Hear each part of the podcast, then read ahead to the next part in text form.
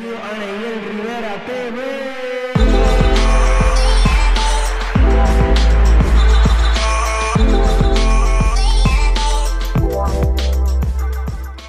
Bienvenidos, mi gente, a otro episodio de Neil Rivera TV. Este, gracias a todos por, por sus comentarios, por los likes. Este, recuerden suscribirse, recuerden comentar, recuerden compartir este contenido con alguien que yo sé que le va a ser de mucha, pero mucha edificación. Y yo sé que esto, ¿verdad? Lo hacemos para inspirar, motivar a las personas a que vean un buen contenido y entiendan que sí hay contenido que es bueno, que no hay contenido, bueno, ya ustedes saben lo demás. Pero hoy eh, me siento bendecido con la compañía que tenemos acá en Neyer Rivera TV. Este, estamos con Luis Foforito García, ¿verdad? Así mismo es. es que el boricua no usa la S, es foforito. Pero es fosforito. Literal. ¿no? Eso, Esa no, eso. eso es parte, de, parte de, parte de. Pero este, nada, feliz Yo- de estar aquí. No, gracias y, y, eh, agradecido de, de. Y mano, yo creo que yo siempre he dicho que en Dios no hay casualidades, sino hay propósitos. Y fue bien, bien random, podría decir. Porque eh, yo te escribí yo, este, hermano, tú de casualidad eres de Puerto Rico. Y tú me dijiste, no soy de Puerto Rico, pero estoy en Puerto Rico. Y yo, ¿qué? Así.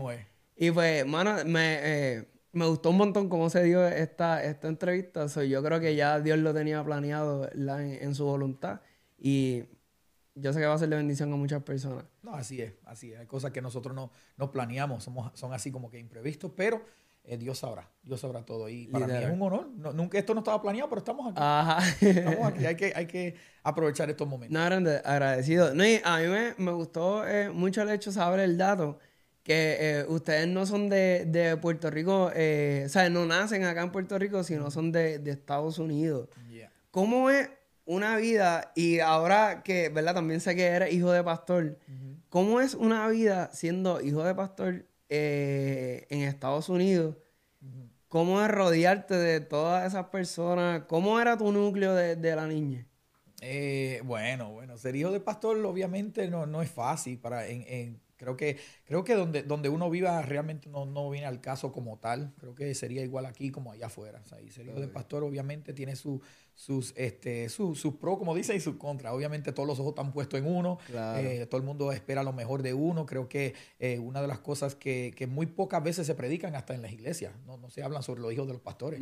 A veces yo creo que deberían de tomar eh, unos momentos donde deberían como que hablar con ellos, aconsejarlos, buscar una forma donde pueden quizás hasta confraternizar hijos de pastores juntos o algo, porque no es lo mismo, no es lo mismo uno ser hijo de pastor a que tú seas simplemente un joven más de la iglesia.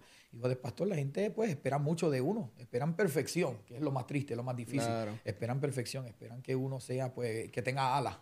Y la realidad es que no es así, no es así. Y lamentablemente hay muchos hijos de pastores que actualmente están apartados porque no, no supieron manejar eso o no lo disipularon bien, no los orientaron bien, no, no- nadie tomó el tiempo para hablar con ellos y dejarles saber, mira, yo- esto no es fácil, todo el mundo, sus ojos van a pu- estar puestos en ti, pero está bien, tú no tienes que ser perfecto. ¿sabes? Sé tú, sé tú. Eh, independientemente pase lo que pase, sé tú. Y, y, pues para mí, gracias a Dios, que eh, mi hermano que está aquí también, no se ve, pero está ahí, este, pero en nosotros fuimos, eh, eh, tenemos unos principios y unos valores eh, sólidos, unos fundamentos sólidos en lo que es realmente amar a Dios. Entonces, cuando tú tienes eso, pues tú amas a Dios y pase lo que pase, uno se mantiene ahí, o sea, buscando de Dios y tratamos lo mejor que pudimos eh, en nuestra juventud. No hemos sido eh, perfectos, o sea, traviesos al fin, todo el mundo, pues, pero gracias a Dios que hasta ahora, pues, eh, hemos, hemos visto la mano de Dios. Ve acá, ¿cómo, cómo tú eh, supiste o cómo, cómo fue la primera impresión de tus papás, no sé, cuando te vieron como cantar por primera vez? Porque eso se ve, yo diría, desde los niños, porque en, en nuestra iglesia a veces, qué sé yo, ponen a una niña Yeah. y tú dices, ay, qué bonito canta, pero hay veces que hay otra que tú sabes que tiene el talento y tú dices, esa nena como que cuando grande va a cantar súper bien. Bueno, la primera vez que canté, yo no creo que canté tan bonito. yo no creo que cante tan lindo como tal para que ellos dijeran, wow. Ajá. Porque realmente yo, me- el ministerio empezó más en la prédica, no en la música. Oh. So, como empezó en la prédica, eso sí, nunca se me olvida la primera vez que prediqué en la iglesia de mi papá, este, y él pasando por su proceso, una depresión dif- dificilísimo, y él siendo el pastor, y, y nunca se me olvida ver cómo él levantó su rostro y llorando decía, no puede ser. O sea, él se notaba en la cara como que no puede ser mi hijo, que ese es mi hijo predicando así. Wow. Él no lo podía creer. ¿Qué edad tenías ahí? 16, 16 creo que era, 16 para 17. Y el hecho de que no solamente que estaba predicando, sino hablando en español, predicando en español. Que eso para él fue aún más, aún más todavía porque yo no sabía el español, para era horrible. Entonces empezar a fluir, pero era Dios en uno, pero empezar a fluir. Pero lo que pasa es que Dios me levantó en el ministerio justamente en el momento en que mi papá estaba pasando por su crisis, una crisis horrible como pastor de la iglesia. Y a veces, como hemos visto hasta en la Biblia, cuando hay crisis, Dios levanta a alguien. o sea, eh, Dios levanta a alguien. Entonces era mi tiempo en ese momento este, de levantarme en el ministerio. Ese era el tiempo justo. Cuando veía que mi papá estaba decaído totalmente, ahí fue que yo no, eso, eso es un dato que, que ¿verdad? La, gente no sabe que ustedes, al estar allá, ustedes son todo inglés. O sea, que cuando te ve tu papá, eh, me imagino con la unción que lo estaba haciendo, con, con el de nuevo y todo eso, y verte hablando en español más, para él fue sorprendente. Sí. no, no, él no podía, él estaba como que en shock, como ese no puede ser mi hijo. O sea, no lo, no lo creía. ¿Y te recuerdan la, la, el tema o algo de la prédica? Eh, no, ahí sí que no. Yo lo que sé es que, como dice mi papá, la rodilla derecha saludaba a la izquierda. Estabas temblando. Del, nervio, de los nervios, está asustado. Pero no me acuerdo realmente lo que prediqué. Ahí sí que no me acuerdo. Yo sí que sí sé que mencioné cosas de mi papá, porque como le estaba pasando por una depresión horrible, sí me acuerdo haber mencionado como que como iglesia tenemos que unir, unirnos, hacer un ayuno, orar y clamar para la restauración del pastor, ah. que se levante el pastor. O sea, algo así en esa más o menos, pero no me acuerdo exactamente lo que, lo que fue que, que Sí, lo que estaba llevando. Pero sé que lo tocó. O sea, sé que él estaba como que llorando, él no podía creerlo y yo pues, y yo mismo también. O sea, yo mismo ni me reconocía yo mismo. Yo decía, ¿qué, ¿qué, es esto? ¿Qué estoy haciendo yo? Predicando. Yo jamás pensé que iba a estar predicando, pero eh, es como que algo que yo creo que ya cuando Dios pone eso en uno, claro. no, no lo puede evitar. Es un llamado que pues algo que, que está durísimo y me, gusta mucho de ustedes es que ustedes tienen influencias de, de reggaetón y de, y, de drag y música urbana. Y está bien curioso porque ustedes vienen de, ¿verdad? De la alabanza, del gospel, no sé, de worship, si se puede decir así. Vienen, vienen de, esa área, pero ustedes empezaron de, cuando digo ustedes es tú y, tu hermano. ¿Cómo es que tú empiezas ese amor por la música? No, eso siempre. Yo, eso, eso es de nuestra familia. Nuestra familia son músicos puros. Mi papá toca guitarra, mi mamá ha escrito más de 500 canciones, mi mamá escribe, canta. Este, mis tíos todos son músicos, son pastores. O Hacemos un, linaje, una familia de música y de ministerio. So, cuando tú te rodeas por eso desde niño y somos nacidos y criados en el Evangelio, o sea, toda mi vida en el Evangelio, y tú naces en esto, pues lo único que tú conoces es esto, es música. Y entonces, pues ahí fue. Pero sí, le, sí te puedo decir un testimonio que es tremendo, rapidito. Pero sí, te, sí te puedo decir. No, pero sí te puedo decir que yo no sabía tocar como tal instrumento. Piano como tal, yo no tocaba tan, tan lindo, o sea, tocaba horrible para decirlo así, ah. trataba, pero no tocaba bien. Y yo me acuerdo, el primer piano que me compró, el que me compraron fue Richard, que mi hermano lo conoce, es un amigo de nosotros, se llama Ricardo, y él no me acuerdo, me acuerdo el día en que lo botaron del trabajo, y cuando lo botaron del trabajo, él dijo, ven conmigo a buscar mi último cheque de cobro, después lo despidieron, despidieron. Y él, yo fui con él a buscar su último cheque y él lo fui a, fue, fue a buscarlo y al, y al cobrar eran como 75 dólares nada más. Su último cheque, 75. Y él, él tenía ese cheque y entonces nunca se me olvida que él me dice, con estos 75 yo te voy a comprar tu primer piano. Y yo decía, bro, pero yo no toco piano, no va. Y el, tus últimos 75 te botaron del trabajo. Y él, yo, yo, te lo voy a comprar. Y él me llevó a una tienda que, si lo menciono, Radio Shack, nadie sabe, porque somos viejos nosotros. los jóvenes dicen, ¿qué es eso? Pero una tienda que se llamaba Radio Shack. Y entonces eh, fui, él me llevó a Radio Shack y, él, y vimos los pianos. Y él dice, ¿cuál tú quieres? Y yo, pues ese, pero no, no, no, gasta tu plata en eso. Y yo decía, no, lo voy a comprar y me lo compró. Su último cheque de 75, le porque yo creo en ti, yo creo en lo, que Dios va a hacer contigo en la música. Y me dio mi primer piano. Y entonces, como en esos tiempos él vivía en, mi casa con mis papás y eso, él vivía ahí, pues él todos los días era, estás ensayando, estás ensayando, tocó la puerta. Claro, tenía que ensayar obligado. Claro, obviamente más adelante me entendí por qué me lo compró. Era ah. porque él tenía, él quería cantar. Y él necesitaba oh. pianista, ¿entiendes? Eso es medio listo. Él. Fue una inversión. Fue una inversión. so, él lo compró para eso. Pero entonces me decía, aprenda, aprenda a tocar. Y entonces yo, yo ponía CD de, de, música cristiana, ¿sabes? Y yo escuchaba y trataba de como que, you know, de, de agarrar la idea de, de, cómo están tocando. Y poco a poco uno ahí como que, you know, ensayando y, y, ah. ahí fue que iba um, aprendiendo. Lo tremendo es que no sé si le había contado a mi hermano, creo que sí, pero este, lo tremendo es que eh, él y yo como que perdemos ¿sabes? Con comunicación, como por casi, no sé, ocho años, diez años, algo así, que no supe de él. Y entonces años después, ahora ya tenía mis grabaciones, ya, ya pues productor de música, a raíz de ese pianito. O sea, eso fue el comienzo.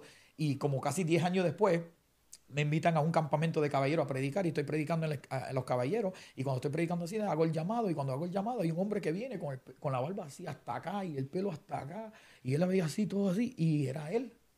Diez años después y él entra y cuando yo hago el llamado para convertirse, él pasa al frente para reconciliarse. en pleno campamento de caballeros y cuando él levanta el rostro era él mismo. Y yo digo, mira cómo es la vida. O sea, que ahora yo le estoy ministrando y cantándole a él, cuando este es el mismo que me compró mi primer piano 10 años anterior. Y no sabía que 10 años después Dios me usaba para salvarlo a él. Para que tú veas que, que, cómo es Dios. O sea, uno siembra algo en ti y tú no sabes que años después, como eso da vuelta otra vez a favor de uno. Y ahora mismo él está casado felizmente, tiene sus hijos y es líder de adoración en su iglesia. o sea, es tremendo lo que, lo que Dios hace. Por una persona que decidió decir, yo creo en lo que Dios va a hacer en ti. Y, sembró esa semilla. Esa, ¿cuál, ¿Cuál fue la el primer tema que tú escribiste que, ¿sabes? que te sentaste y dijiste, wow, puedo escribir? el primer tema que escribí se titula No fue, bueno, ¿rap o no rap? no, no, no, es, que nosotros empezamos primero en el rap. Ajá. ¿Cómo te puedo decir? Eh, bromeando, jugando por ahí. Eh, pues obviamente hice un montón de temas de rap, pero no era, no era nada así como que, que yo digo, oh, esto está. Sí, esto lo vamos a sacar a todo el mundo. Era más como que rimando palabras y ya. Y era, era, más como vacilón para nosotros, era más vacilón, es más, para divertirnos. Eh, pero no, mi primer tema escrito, escrito como tal, así de, de, alabanza, así, se titula No fue en vano. Por eso titulé mi primer disco No fue en vano. Mm. No tiene ninguna otra razón, solo por el hecho de que fue la primera alabanza que yo escribí en mi vida. La primera alabanza como adoración y escribí ese tema. No fue en vano. Y al escribirlo, me acuerdo que le dije a mi papá, escribí mi canción, él se rió, él dijo, no, tú no sabes escribir, ¿qué tú estás hablando? O sea, como que, y le ah. no, déjame enseñarte, y le enseñé, y ahí fue que él como que cayó en cuenta, como que, wow, espérate, ¿tú escribiste eso? Y yo, sí, lo escribí, pues, y de ahí fue que yo como que entendí, wow, me, vi, sí, Dios me, va a usar a través de, de la alabanza, de, escribir, y de ahí despertó como una pasión por, por escribir, pero estoy hablando del tiempo de, de, de cassette, yo, le rogué a mi papá, le dije, papi, cómprame el cassette, el full track, se llama full track. No, el full track, sino el, eran cuatro canales y tú ponías un cassette y entonces tenía cuatro botones. Y en cada botón tú podías grabar un instrumento o una voz. Más que cuatro oh. canales nada más, pero era un cassette. Y eso era sin equivocarte, ¿verdad? Claro, eso tenía que ser straight. O sea, no hay editaje, no hay copy-paste, no hay nada de ah. eso. Eso es full así. Entonces le dije a mi papá que me lo comprara, era 100 pesos. Y me dice, Hacho, vas a cortar grama por un mes para, yo comprarte eso. Y lo hice y, en la casa corté grama y hice de todo y él me, me lo compró. Y conecté un micrófono de, esos de la iglesia. Ajá. Y ahí a grabar un pianito, mi voz y pues lo que, lo que Dios me daba. Yo lo, como que ahí, ahí iba. Pero me encerraba en la casa, él sabe, yo me encerraba en la casa 16 horas en mi cuarto. No salía. 14, 15, 16 horas encerrado en mi cuarto y mi papá decía, eh, algo le pasa, algo le pasa. Eh, el favorito está loco, yo creo, yo creo que algo le pasa. No es normal que un chamaquito está en el cuarto 14, 16, 17 horas y no sale de ahí. Pero era porque era fiebre. Fiebre. con, el, con, el cassette, el cassette recorder y un pianito y un micrófono. Yo era fiebre. Y yo lanzaba unos gritos en el cuarto y cantaba, y yo decía, está loco otra vez cantando en el cuarto. Pero éramos fiebre, mi hermano, ¿sabes? Éramos amantes a la música. Y de ahí seguí antes de, de, de ser, ¿sabes? De saber decir, como que, para esto fue que yo eh, nací, porque, ¿sabes? Es algo que uno le apasiona y eso. Antes tú decías, como, yo no tengo nada que hacer, o ya tú decías, como que quisiera dirigirme a esto. Yo creo que es algo, yo, yo creo que eso es algo que, que en el corazón uno lo sabe. Yo creo que eso es algo que eh, lo que pasa es que yo creo que para muchas personas es difícil eh, descifrar eh, cuando es un antojo y cuando es un propósito. Y esas dos cosas hay una línea fina ahí. Y hay mucha gente que si, que si realmente no, no son espirituales y no están conectados con Dios de verdad, pueden confundir un propósito con un antojo. Y hay gente que dice, no, es que tengo antojo de grabar. Y realmente es un antojo. No, Dios me llamó a esto, pero realmente es un antojo, es que quieren hacerlo quiero, quiero grabar, quiero hacer música, pero la realidad, es que nosotros realmente no podemos hacer simplemente antojos. Tenemos que decir, Señor, si de verdad, de verdad esto es, esto es, de parte tuya. Y si es así, se ve rastros, se ve evidencia, se ven almas. Cuando tú ves almas impactadas, almas reconciliándose, gente llegando a los pies de Jesús, no hay duda, no cabe duda que, Dios te llamó para eso. Eh, pero si eso, esos resultados no lo estás viendo, algo está mal. ¿Entiendes? Entonces no, no podemos, no podemos eh, confundir propósito con antojo ni con capricho. O sea, es que Dios nos llama y eso es algo que está ahí. Es todo el que es ministro que sabe que es ministro, que Dios lo llamó para algo, él sabe lo que siente ahí, él sabe que es que tú no puedes hacer más otra cosa. O sea, tú no puedes, tú no fluyes en ningún otro lugar. Yo, donde más cómodo yo me siento es un altar. Yo no me siento tan cómodo en ningún otro lado como me siento en un altar. En un altar me siento cómodo, me siento que estoy donde tengo que estar. Este, para esto Dios me llama. Y tú, uno lo siente y no hay miedo. Por eso me dice, tú te pones nervioso y no me pongo nervioso. No, es que no, no, no porque siento que es ahí. Sí, me siento cómodo ahí. Y cuando yo trabajaba, antes de aceptar full time ministerio, yo trabajaba y yo me encerraba en el baño de mi trabajo y lloraba. Y lloraba. Yo, tú no sabes cómo yo lloraba ahí. y es porque yo sentía a Dios diciéndome, yo no te llamé para esto. Yo te llamé para el ministerio y tú lo sabes. Y yo estaba a pelear con Dios, pero eso es algo inevitable. Y el que sabe, sabe. Y no solamente el que sabe que está llamado, sino que la gente sabe, sin que él se lo diga. O sea, yo no tengo que decir a la gente, yo tengo un ministerio y que Dios me usa. Se supone que la gente lo sienta, la gente lo ve. Dice, no, este tiene algo. O esta tiene algo. O sea, no hay, no hay que anunciarlo. Realmente no hay que hacerlo. Y, eso es algo que es difícil explicarlo, pero el que sabe, sabe. Sí o no, literal. Si lo, lo, siente y lo, lo, tiene dentro de sí, el que sabe, es, difícil. Lo siente ahí ya eso es otra cosa cuando tú estás como que en el baño llorando diciéndole, ¿sabes? Dios, yo no soy de aquí. Yo te digo que yo lloro en el baño. No, lo que dijiste. yo lloro en todos lados, no tiene que ser solamente en el baño. No, pero o sea, refiriéndome a lo que dijiste. está bien, está bien, dale. Ya digo que ya, pero si él lo dijo. Sí, sí, sí. No, no, pero, o sea, que estás diciendo que, ¿sabes, señor? Yo no soy de aquí, este y otro. ¿Cómo, ¿Cómo fue el momento en que tú dices, mira, ya tengo que irme full ministerio? Porque ya, vamos a poner puedo, qué sé yo, mantener la casa, mantener mi familia, estas yo no podía, yo no podía mantener la familia. Yo sabía que no iba a poder mantener la familia. Y eso era el miedo mío, que no podía. Lo estaba testificando esta noche también. Yo peleaba con Dios. Yo decía, Señor, no me saque de aquí, porque ¿cómo voy a proveer? Y, y, mi nene estaba a punto de nacer. Y yo dije, ¿cómo voy a yo suplir todo así? Entonces, pero a la mala. Es como dije, no, eh, eh, esta noche lo dije. Yo dije, o a la buena o a la mala. Y si Dios te está llamando a algo, mejor a la buena. Y, yo, y no sé si mi hermano se acuerda, yo terminé en el hospital con una infección que me llegó al cerebro al oh. cerebro, estoy aprendiendo, al cerebro. y entonces me llegó aquí y entonces, y yo terminé en el hospital. Yo terminé en el hospital y por el hecho de estar en el hospital perdí muchos días en mi trabajo y por eso me iban a, despedir del trabajo. Y terminaron despidiéndome del trabajo. Pero era porque Dios dijo, ok, a la buena no vas a soltar el trabajo como te estoy llamando, pues a la mala lo vas a hacer. Y terminé en el hospital, grave, grave, con una infección en, en el cerebro. Oh, sí, porque tú sabiendo que, que ese no era tu lugar, que ese no era tu sitio, aun cuando Dios te dice como que es momento de moverte, tú dices, no, es que no, voy a poder. Es que la humanidad de uno, es la humanidad de uno, la humanidad de uno te dice, no, no, eh, y, y, ahí es donde tú peleas contigo mismo. Es como tener el angelito bueno y el malo aquí. Ah. Es como que el bueno dice, te estoy llamando, suelta el trabajo, y el otro dice, son cosas tuyas, Dios no te llamó nada. O sea, eso, y, y, te va a ir mal. ¿Y qué pasa que si te va a ir mal? Y lo testificamos esta noche, en la noche lo testifiqué, que lo que me dio la seguridad fue que después que regresé a mi trabajo, el jefe me dijo, te, voy te vamos a votar hoy del trabajo, los jefes grandes te van a votar. Y ya yo dije, pues eso es confirmación, que Dios me va a sacar de aquí. Pero entonces yo me reí, yo estaba como que, ok, y me dice, te vamos a votar, y yo, está bien, eh, pues me que me voten.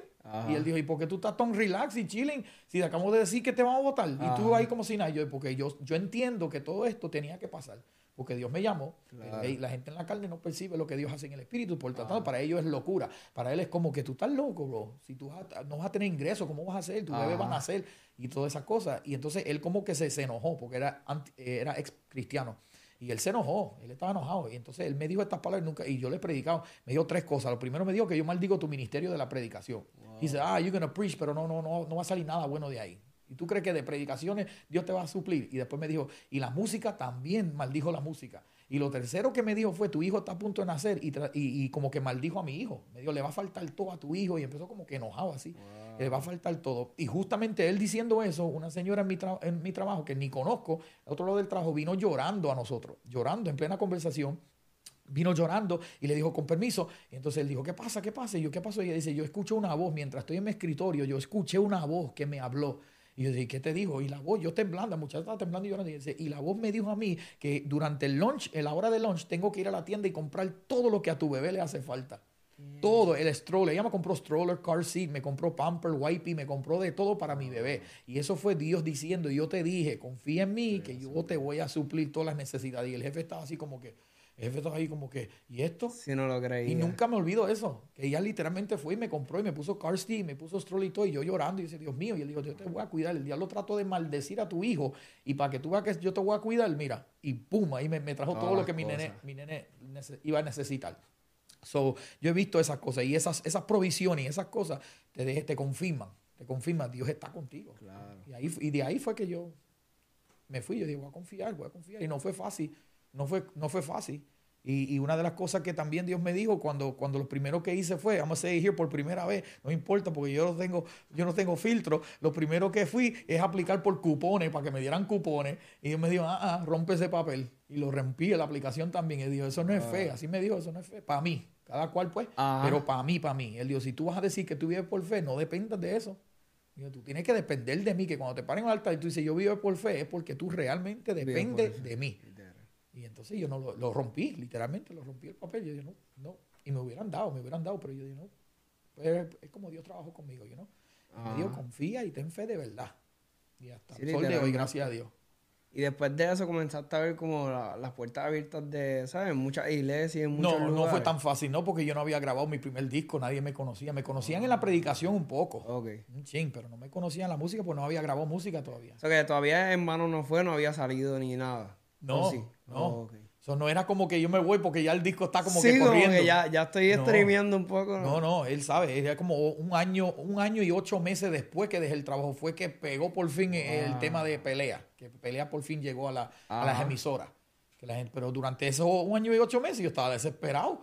Yo, Dios mío, me sacaste de aquí, ¿cómo vas a suplir? ¿Cómo vas a suplir? Pero siempre me abrían puertas en la iglesia a predicar. Y yo predicaba y me daban mis ofrendas y predicaba y me daban sus ofrendas. Y con eso uno poco a poco va, va, Pelea tú lo resaltas como la, canción como más... Pues fue la que, la, que me, dio a conocer en mi primer disco. ¿Cómo, cómo se siente eso de, de, ¿sabes? de que nadie te conozca, por decirlo de esa manera, a, tener después un tema... Yo creo, y en mi opinión eh, personal, obviamente es mi opinión personal, pero yo creo que cuando un, tema así como tan fuerte y te catapulta y te lleva a, a diferentes sitios es como el bebé. Pero para mí, antes eh, cuando un tema se pegaba antes, no estoy diciendo que ahora no, no es que no se pegue, pero para mí antes se pegaba más fuerte que ahora. O sea, antes la gente le daba como más replay, lo ponía en más lugares, la, la, radio lo movía más porque antes era, pasaba como, vamos a poner, tres meses, cuatro meses, lo que otro artista sacaba otro tema, lo que otro, alguien sacaba otro álbum. Ahora vamos a poner un tema, por más peor que esté, está unas dos semanas y después se muere. So que ese tema, me imagino que fue bastante fuerte cuando viste que, Lo que pasa es que no había, no había internet. Estamos viejitos, papi. No, había internet, entonces no había tanta facilidad de escuchar un tema. Si tú escuchabas un tema era porque, gloria a Dios, escuchaste en la radio y si no fue en la radio, fuiste a una librería y si no fue en la librería, fue en la iglesia. Y en mi caso, lo que me ayudó a promocionarme fue las pantomimas, las, mímicas que hacían de las canciones. Entonces, cuando hacían eventos como campañas, convenciones, eventos grandes, conciliares, pues hacían eso, esas pantomimas y ahí me daban, ellos mismos me, promocionaban Pero, pero en, ahora, ahora todo el mundo se promociona fácil, tú haces un selfie y te promociona tú mismo y, lo subes y ya. pero, en esos tiempos era, era, la gente como que apreciaba más una canción porque sabían que era muy rara la vez que tú ibas a dar la oportunidad de escucharla. Porque si no fue en la radio, así, eso no fue que yo puedo entrar en YouTube, no había YouTube.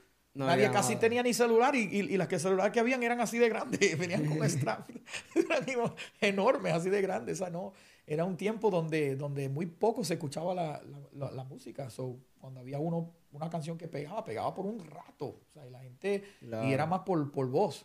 escuchaste fulano? ¿Escuchaste esa alabanza? de ministra. Y no, es como así, pero no es como ahora. ahora la... Sí, en la radio compra el CD porque no, no hay de otra. No hay de otra pero ahora tienes tantas vías. Si no es, eh, YouTube, es Spotify. Si no es Spotify, te metes en TikTok. Si no es en TikTok, en, todos lados tú escuchas música. de todos lados se puede mover un poco. ya, hay más, más, facilidad de escuchar las canciones. Y como, como te dije anterior, el mercado está saturado.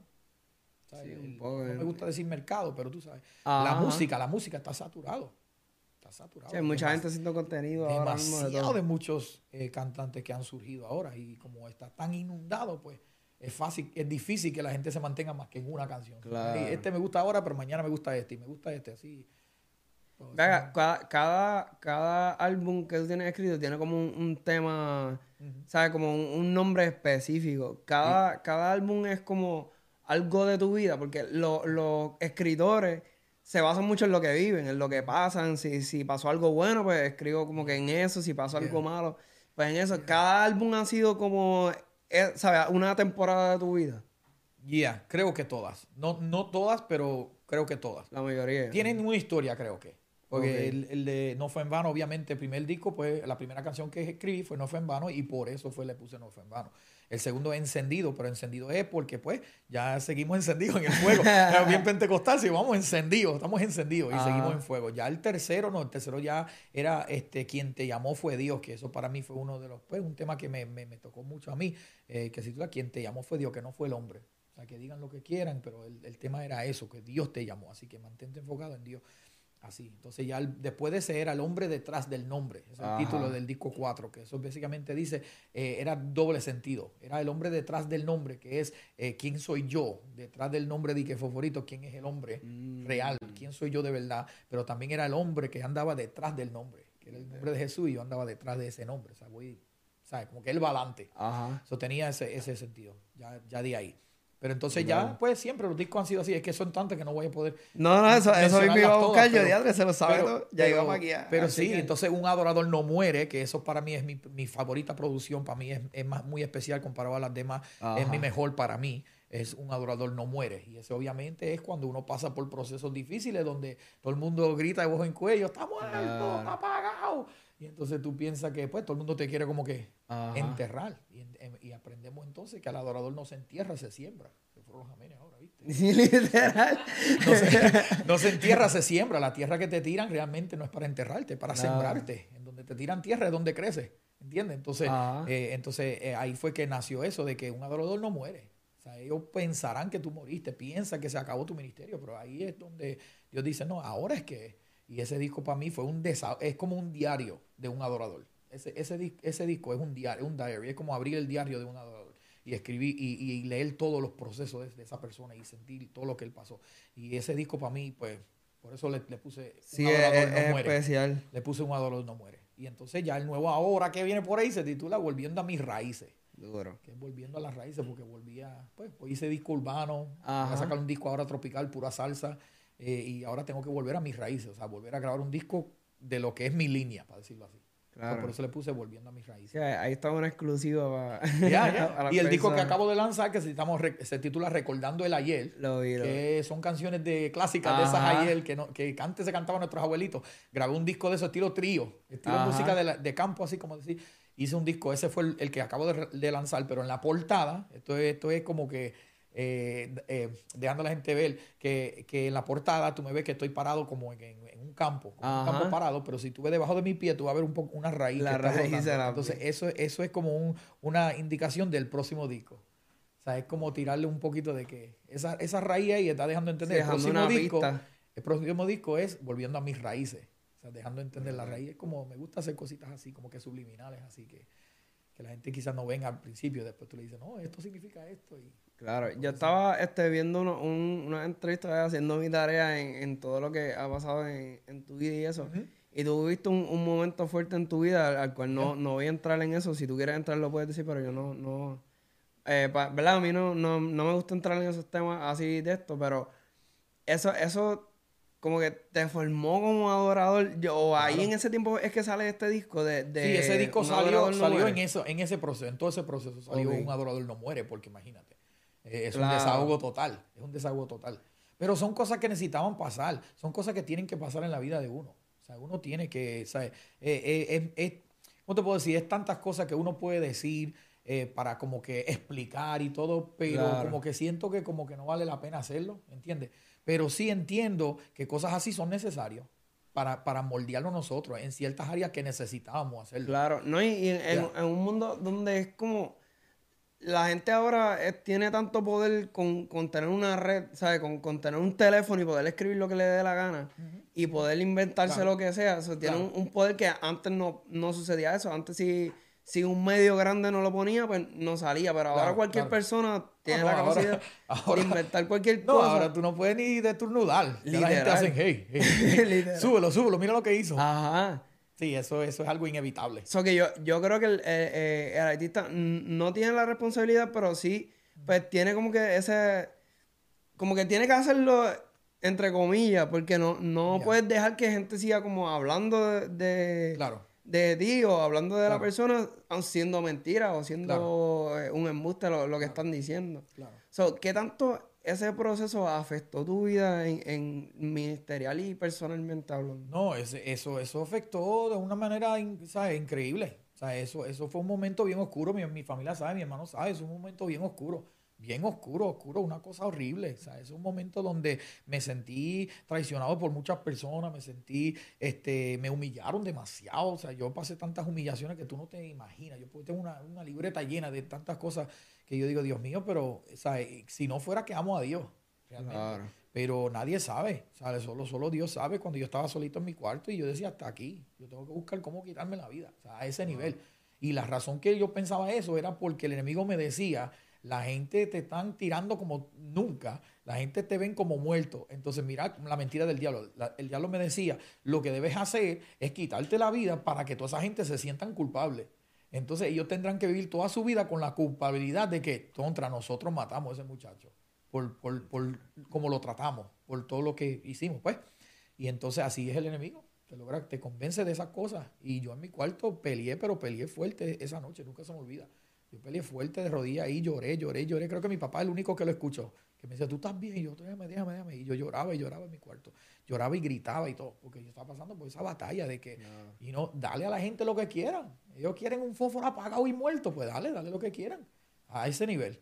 Entonces, pues, eh, y, y, entonces ver tantas personas que, que decían que me amaban y que me querían y querían llegar y que apoyarme, pero eran gente que nunca me apoyaron en mi vida. Solamente llegaron para espiar a ver en qué estaba para, para, entonces correr la voz. Y yo digo, ¿cómo es eso? Y ahí es donde queda eh, entendido y muy claro que más gente van a ir a, a, tu, a tu funeral que a tu cumpleaños.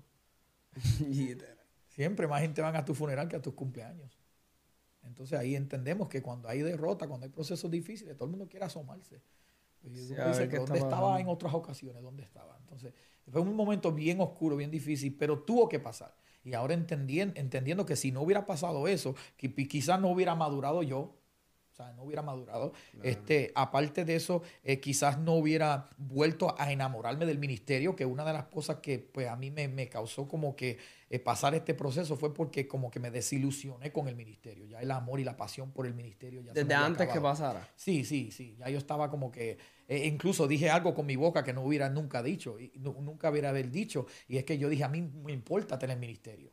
Y lo que le decía al Señor era esto. Yo decía, Señor, ¿cómo hago? ¿Cómo yo voy a funcionar en un ministerio si yo amo a las almas pero detesto a la gente? Y esto, yo decía, si yo amo las almas pero no soporto la gente y yo quiero salvar el alma, pero la gente se meten por medio, ¿me entiendes? Ah. Y, los comentarios, y las calumnias, y los bochinches, y, por más que tú haces las cosas bien, siempre es algo. Entonces eh, yo no sabía manejar eso como un chamaquito. ¿Quién me orientó a mí? Sea, mi hermano también. ¿Quién nos orientó? Nadie. Nosotros no tuvimos como tal una cobertura que dijera, mira, esto va a ser así, así. O sea, era como que uno a, golpe, a fuerza de golpe. Y yo no supe manejarlo. O sea, yo no supe manejar realmente lo que, lo que decimos la fama o sea, los aplausos, o sea, no, no, supe manejar muchas cosas, que era difícil para mí. Incluso en otra entrevista yo dije, no supe ni manejar la atención de mujeres, yo no sabía manejarlo. O sea, yo lo dije en otra entrevista, entrevista porque uno no tiene ya, ya uno está viejo. Ah. uno, habla porque eso edifica a gente, se identifica. Pero no supe, porque desde niño siempre fui, como me dice, el patito feo. ¿Entiendes? Era como que el que mm. nunca tenía novia, que ninguna muchacha me miraba. Entonces llegara un momento donde, wow, todo el mundo te conoce y ahora de repente soy bonito, ¿ah? pero no es que soy bonito, sino que uno es conocido, ¿entiendes? Y son muchas cosas que yo tuve que aprender a manejar. Tienes que aprender a madurar en muchas áreas. Y son cosas que tienen que pasar para que uno madure. Y entonces, a raíz de muchas cosas, yo me desilusioné con el ministerio. Yo dije, yo no quiero ministerio. me, da, me da igual, le dije esto mío, le dije, Señor, me da igual que me quite el ministerio mañana mismo, que me lo quite, que no tenga ministerio. Y si tengo que volver a trabajar, trabajo y me voy para McDonald's y trabajo a McDonald's. Así yo decía, porque ya estoy harto del ministerio, estoy harto de la gente, de la, presión, de la expectativa de la gente. Yo estaba harto, completamente. Entonces, pero al yo decir eso, es, como decirle al diablo, ven, Atácame, ven, atácame, ven. Que todo esto está pasando antes de. Claro, claro. Y entonces cuando. Entonces, todo lo que uno pasa es como que necesario que pasara para que uno se volviera a encontrar con Dios y que se volviera a enamorar del ministerio y amar el ministerio. Y cuando tú amas un ministerio, tú defiendes y, tú proteges ese ministerio. No, no, no dejas que cualquiera viera a mancharlo. ¿Entiendes? Pero cuando ya no te importa, no te importa. Cuando te importa, es como que hago lo que me da la gana, importa lo que diga la gente. Pero por eso era necesario que yo me volviera a enamorar del ministerio. Y, y, ahora, gracias a Dios, por muchos años, estoy enamoradísimo del ministerio. A mí me encanta, me fascina lo que hago. Estoy enamorado de Dios y enamorado del ministerio. Y eso son cosas que necesitamos hacer para ser exitosos. era necesario. Y el disco no hubiera salido. Literal. Todas esas canciones no hubieran salido. Y los testimonios de gente que han sido ministrados con esas alabanzas, que si no hubiera pasado por eso, esas alabanzas no nacen. ¿Entiendes? no, puedes enfocar en lo negativo, tienes que enfocarte en lo positivo, ah, en los resultados, lo bueno que salió. Y eso es lo que pasó ese disco. después, de, después que pasa todo eso, tú cuentas en una entrevista que cuando tú viniste a Puerto Rico a, una iglesia, algo así, creo que fue entendí, que llegaste acá, a ustedes lo iban como hasta matarle en, un, oh, en una casa que, se estaban hospedando. Me, yep. a, mí me, me, me, me pagaron, ¿y me pagaron el, el, el, pasaje eh, para llegar hasta acá. Este, con mi hijo, la mamá de mi hijo también, y los tres fuimos para acá, nos pagaron pasaje con, con, el, con el fin de que habían seis semanas de, de eventos coordinados, que íbamos a estar acá seis semanas ministrando. Y esto fue mi, esto fue apenas teniendo mi primer disco de pelea, apenas teniendo el disco de pelea. Ah, diadre, ¿esto pasa? Sí, sí, sí, esto fue apenas, apenas de pelea llegando a la isla, para decirlo así. apenas como que la música sonando. Y ahí fue que llegué y llegué a una casa y realmente lo que, lo que pasa es que eh, en la noche no, me metían, nos metieron en un cuarto, pero no había electricidad, no había nada, no había comida, no había nada. Y nosotros acostados y asustados. Y entonces en la noche escuchamos a alguien dándole la puerta y tum, tum, tum, como que querían entrar. Y yo, ¿pero qué es esto? Y yo, ¿quién es? Y no me, no me, no me atendían. Y uno asustaba así. Y yo decía, Dios mío, ¿qué está pasando? Y entonces fuimos a un evento. Y en el evento, eh, una, una hoy, día, hoy día es pastora, pero una de las danzoras que estaba ahí eh, vino hablando en lengua así. Ay, Dios me dice que te diga, están en una casa en peligro de muerte. Te van a matar si no sales de ahí. Y ella sin saber nada. Y yo, ¿en serio? Entonces ahí fue que volvimos a la casa y yo ¿pero dónde voy a ir si no conozco a nadie acá? No conocía a nadie, estábamos solo ahí. Y, entonces venían otra vez a la puerta, ahí como para tumbar la puerta. Y yo decía, alguien está queriendo meterse a esta casa. Y ya como a las 3 de la mañana, algo así, llegó un una, una, policía, una mujer guardia. Ella llegó y, y, vi las luces así y yo le abrí la puerta y ella me dice, se tienen que ir de esta casa. Y ahí fue que yo dije, pero ¿qué pasa? Y lo que pasa es que las familias que nos trajeron a nosotros desde la Florida para Puerto Rico, nos metieron en esa casa, pues esa familia tiene un hermano que es colorado como yo y él mató a un muchacho en otro pueblo. Entonces, como él mató a un muchacho en otro pueblo, pues lo mandaron a él para allá afuera y me mandaron a mí para acá, porque como yo me parezco a él, para que cuando llegaran a la casa de él me matan a mí pensando que era que mataron a él. Entonces esa, esa era la, el tramo. O sea, eso es lo que te habían seteado para que tumbaran la puerta y matarme a mí, pensando que era el otro. Y eran gente, después cristiana, eran, eran coordinadores y todo que me pusieron ahí, pero ¿qué te puedo decir? Es, parte, de, es parte de esto, o sea, uno ve de todo, uno ve de todo. Y eso no podemos, no podemos asombrarnos porque... a, mí me encanta, y yo creo que por eso es una de las razones que yo pegué a hacer podcast, porque la, gente puede conocer a alguien eh, en un altar o en una tarima, pero no sabe las cosas que pasan detrás, sea, lo que viven, lo que experimentan, y eso son cosas como que la gente debe saber también para que vean que como que esto no es un, ¿sabes? Como que un fichureo, no sé, una palabra. O sea, como que no es que nosotros estamos todos los días de, de, party o pasándola bien. No, no, no, papá. que también se viven cosas fuertes. Yo le digo, la persona que pide ministerio, tú tienes que estar dispuesto a todo aguantar todo, todo, todo. Y como te dije, a mí me setearon esa trampa. Eh, en New Jersey también. Me, asaltaron con pistola en, en, mi cabeza. El hijo de mi pastor estaba conmigo. Lo, secuestraron, lo metieron en un carro, se lo llevaron. O sea, fue pues, armas en mi cabeza. Me robaron todo. la ofrenda que me dieron esa noche me lo robaron todo, toda la ofrenda. Eh, y me enteré después que los que lo hicieron eran un pastor y un hijo de pastor.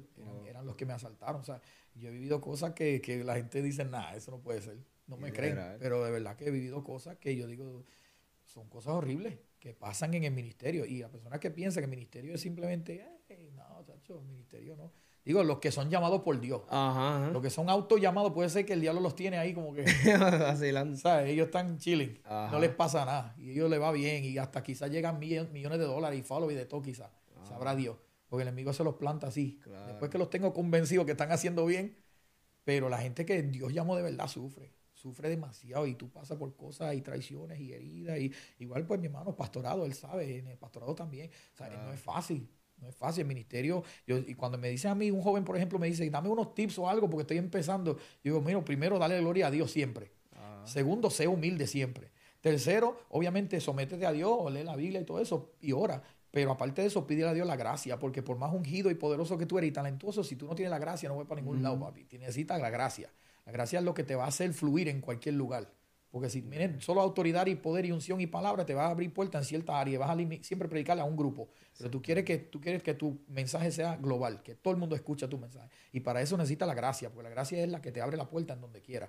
Eso pide la gracia de Dios y, y, cosas así. Entonces le digo, y lo último que le digo es que le digo, y pídele a Dios que te haga el corazón fuerte. Tus sentimientos tienen que ser fuertes, porque cualquiera que es débil emocional no va a durar nada en el ministerio no va a durar nada. El que me diga a mí que si una persona me dice a mí, yo tengo un ministerio, pero son de los que tú le dices un comentario nada más y ya, se quieren apartar. o tú le pisas el callo y ya están como que molestos. O cada rato están, ah, me están tirando por Facebook, me están tirando por Instagram, siempre molesto por todo. O sea, y, todo le molesta. No van a durar en el ministerio. El ministerio es para gente fuerte. Es para gente que tú le puedes decir perro muerto. Y ellos dicen, vamos para adelante, Cristo te ama. Y sigue. Y, no, y es así, porque si tú ves a los discípulos y ves a, todas esas personas que están alrededor de Jesús, eran así. Es mismo ver un Esteban que la muerte de él fue apedreado. O toda esa gente, los mártires, toda esa gente pasaron un montón de cosas. Claro. Y el ministerio no, es, no, es, color de rosa. El ministerio es sufrido, lo dice la Biblia, es sufrido. El ministerio es sufrido. El que dice que está en un ministerio y no sufre, no puede estar en un ministerio, imposible. el ministerio se sufre, se llora, se llora y se sufre, pero es hermoso. Claro. El ministerio es hermoso, es lo más lindo que hay. Hacer la voluntad de Dios es lo más lindo. Y si Dios te da el privilegio así de, que sea tu oficio, tu trabajo, mejor todavía. O puedo hacer lo que, me, lo que amo. Yo hago lo que amo y me encanta, me fascina. Pero no es fácil, tampoco podemos decir que es fácil. El que cree que es así. Y ver, después las la almas convertidas y las personas volviendo a Cristo, yo creo que no hay, no hay mejor recompensa que esa. Que verlos de nuevo volver y llorar, arrepentirse. Dios, estoy aquí. Eso es cosa de inexplicables, yo creo que pueden suceder dentro de, del ministerio y de lo que uno hace para Dios. Es lo mejor.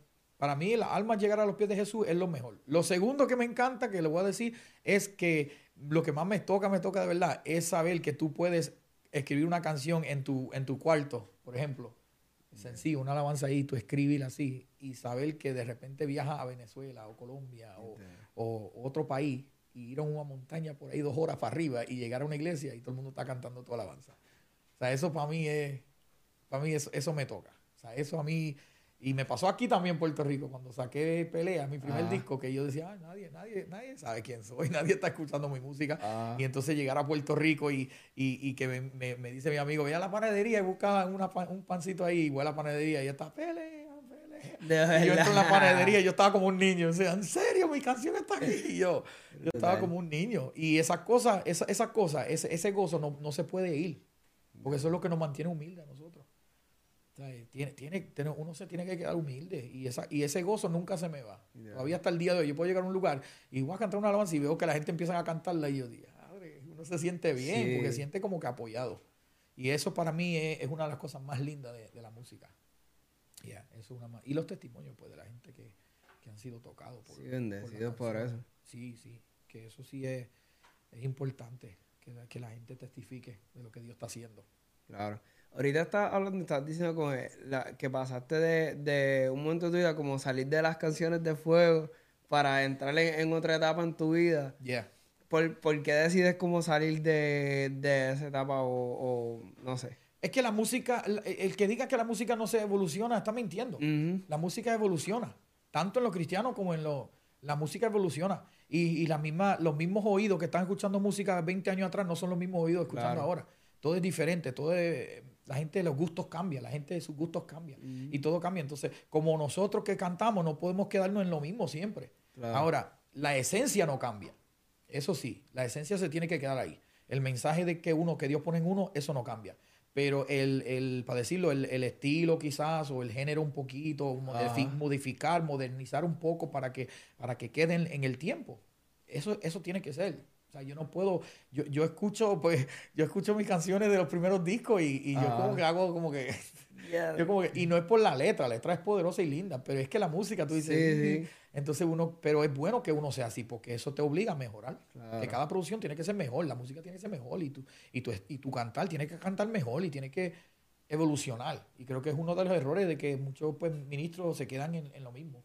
O sea, yo grabé este disco hace 15 años atrás y voy a seguir grabando así. Igual. Y no es así, tienes que evolucionar con la música y por eso pues tengo diversidad. O sea, ahora por eso entré también y hice un disco urbano para la juventud y eso, porque uno no se puede quedar atrás. O sea, la música evoluciona y uno también tiene que evolucionar. No, y ya tenían esas raíces de ahí, de, de, ¿sabes? en tu niñez.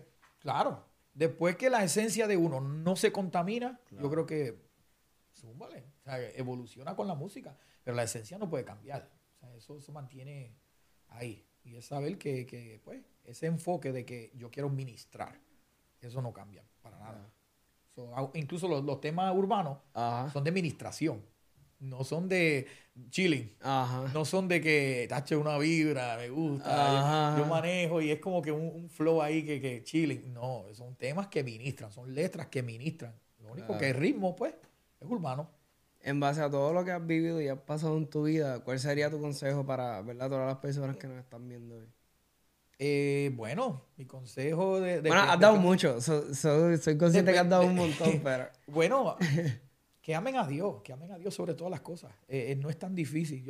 uno puede entrar como que tan profundo. Ah, pero la realidad es que amen a Dios. Y algo que siempre digo eh, cuando, cuando ministro es, nunca te desquites con Dios las desgracias que vives fuera y dentro del Evangelio.